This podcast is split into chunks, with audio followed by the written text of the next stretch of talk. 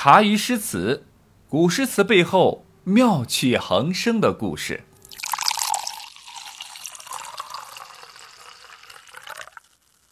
和贺知章同学同一年出生的，还有一位唐朝的大诗人。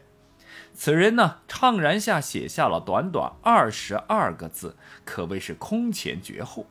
那谈吐不凡、气宇轩昂、飘然不凡的气度，随着这二十二个字响彻整个边塞，闪耀整个大唐。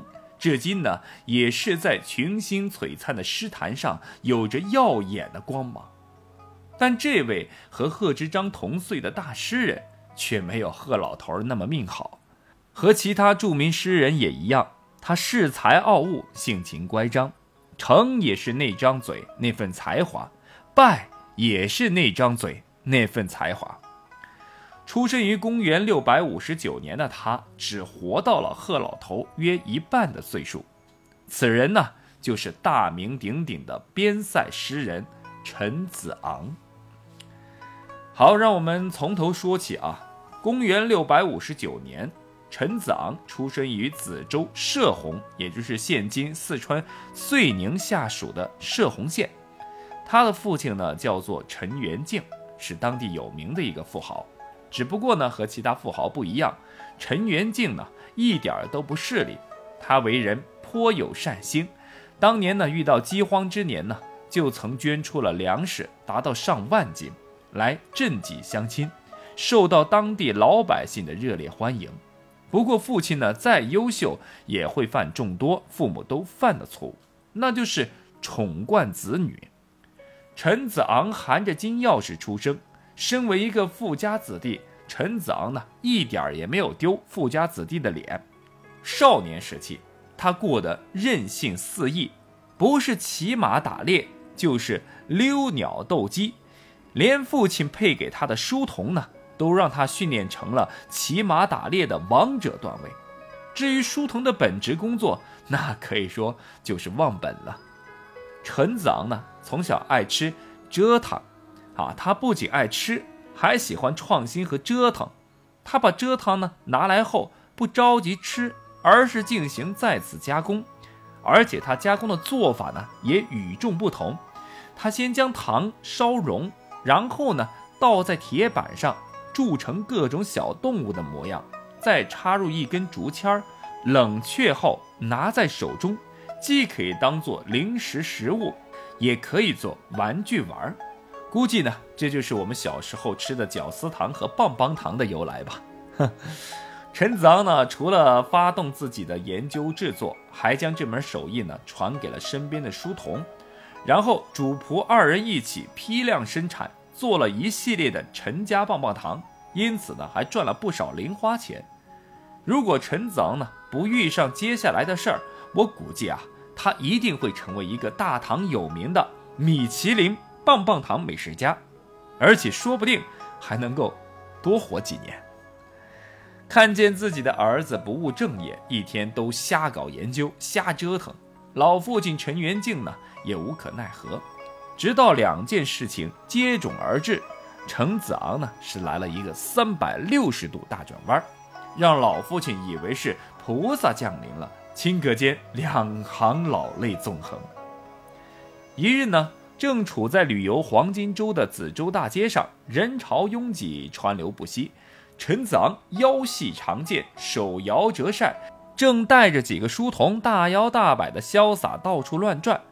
忽然呢，陈子昂发现前方的专卖店里摆着有一把这个新款的折扇，貌似呢还是他翘首企盼的限量版款式，很是耀眼。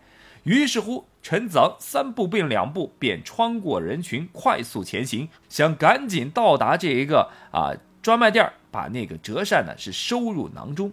匆忙当中呢，他撞倒了一个书生模样的年轻人。向来横行霸道惯了的陈子昂见书生撞倒后也没什么大碍，于是呢，他一句对不起都没说，径直的就向折扇的专卖店走去。刚迈出步子，书生一下就站了起来，抓住陈子昂的胳膊，便开始唐僧般的理论。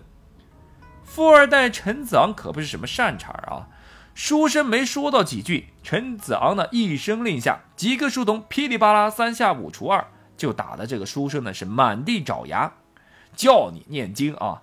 书生双拳难敌四手，被打成了熊猫眼儿，气急败坏之余，指着陈子昂的鼻子，气呼呼地说了一句：“你相鼠有皮，人而无义呀。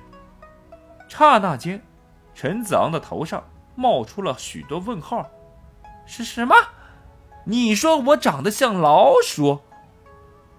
天生身形瘦小、颜值不高的陈子昂一下就被戳到了痛处，于是亲自上前大骂道：“你贱卖地的才像一个老鼠呢！你你你全家都像老鼠！”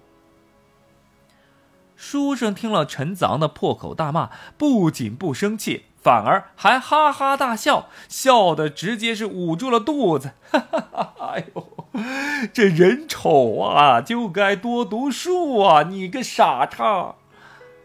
一些围观群众也跟着哈哈大笑了起来。街道两旁充满了欢乐的空气。这个瞬间对于文盲富二代陈子昂来说，那可是莫名其妙的呀。但是再傻吧，他也知道他自己被嘲笑了，只是。哎，这到底是个什么梗啊？陈子昂呢，一下愣在原地，呆若木鸡。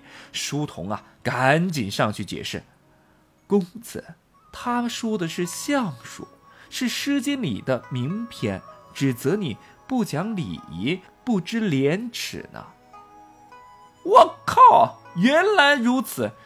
陈子昂顿时觉得是受到了奇耻大辱，立即掉头就跑，身后的笑声震耳欲聋，此起彼伏。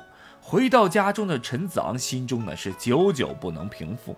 没过几天，陈子昂啊出门散心，路过了一个私塾学校，无意当中呢听到里面的老师用洪亮的嗓音讲道：“一个人享受荣誉或是蒙受耻辱。”完全取决于他本人的品德，好人自然享受荣誉，坏人自然蒙受的是耻辱。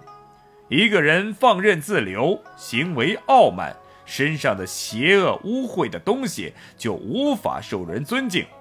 作为一个君子，要博学，还要用学来的道理经常对照检查自己，这样做。你的知识就会越来越多，行为上也就不至于有过失了。俗话说：“少壮不努力，老大徒伤悲。”看到别人能成为一番事业，你也许会羡慕，但你哪里知道人家是下了一番苦功夫呢？不经过努力，想得到学问，就像缘木求鱼一样。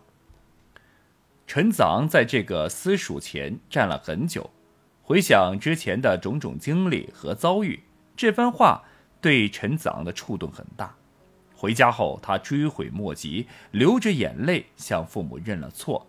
从此，陈子昂和原来的狐朋狗友是断了来往，放掉了养在家里的各种小动物以及他喜爱的美食工艺，专心致志地和书本交上了朋友。一心只读圣贤书。几年后，陈子昂学有小成，便告别父母和自己的家乡，备考进京赶考，参加科举考试。而这时，陈子昂的朋友圈晒的就不再是什么限量版的折扇、造型各异的棒棒糖了，晒的则是各种诗集，如《渡荆门望楚》。遥遥取巫峡，望望下章台。八国山川尽，荆门烟雾开。尘分苍野外，树断白云微。今日狂歌客，谁知入楚来？这是陈子昂离开四川进入湖北后写下的一首诗。荆门，由于地势险要，从古至今历来是兵家的必争之地。著名的吴蜀黎陵之战就发生在这里，就是关羽被杀、刘备起兵讨伐孙吴战斗的地方。这里呢，自古有荆楚西门、荆门十二陪之称，也是陈子昂出川、乘流而下的必经之地。陈子昂写道：“自己远远的啊，远远的离开了四川的境地，也是当时四川现在重庆的著名三峡风景区巫峡。一再瞻望走下来的张华台，表面上是离开了巫峡后，接着就步入湖北的境地。”《左传·昭公七年》里面说：“楚子成张华之台。”楚之张华台就在今湖北监利县西北的离湖上，也是陈子昂必经之地。张华台呢，就是表明他自己已经入楚境。紧接着啊，陈子昂感叹道：“他已经是依依不舍地走过了八国，也就是四川的山山水水。现在湖北荆门在蒙蒙烟雾中是缓缓地敞开，城飞苍野外，树断。”白云微，两句当中对“烟雾开”三字呢做具体形象的描绘，陈毅分诊于苍野，可见人口众多，城市繁荣，树木断苍郁于白云，足见这里的绿化呢也是非常好的，环境呢保护很到位，碧野无际。陈子昂呢是兴致勃勃的极目纵览，楚天辽阔，气象开阔舒展，因此呢。他显得极为的兴奋，情不自禁的是歌唱起来。今日狂歌客，谁知入楚来？一展自己意气风发、神采奕奕的状态，觉得自己的前途啊，那是一片的光明。陈子昂呢，认为自己潜心研学多年，是时候露上一手了。此事一出，虽然点赞无数。但是陈子昂发觉，大多数是自己亲朋好友的赞，全国上下他还寂寂无名。于是呢，他一路上开动着小脑筋，究竟怎样才能够一举成名呢？登上我们大唐的热搜呢？带着这样的疑问，陈子昂是走进了繁华但多事之秋的帝都长安。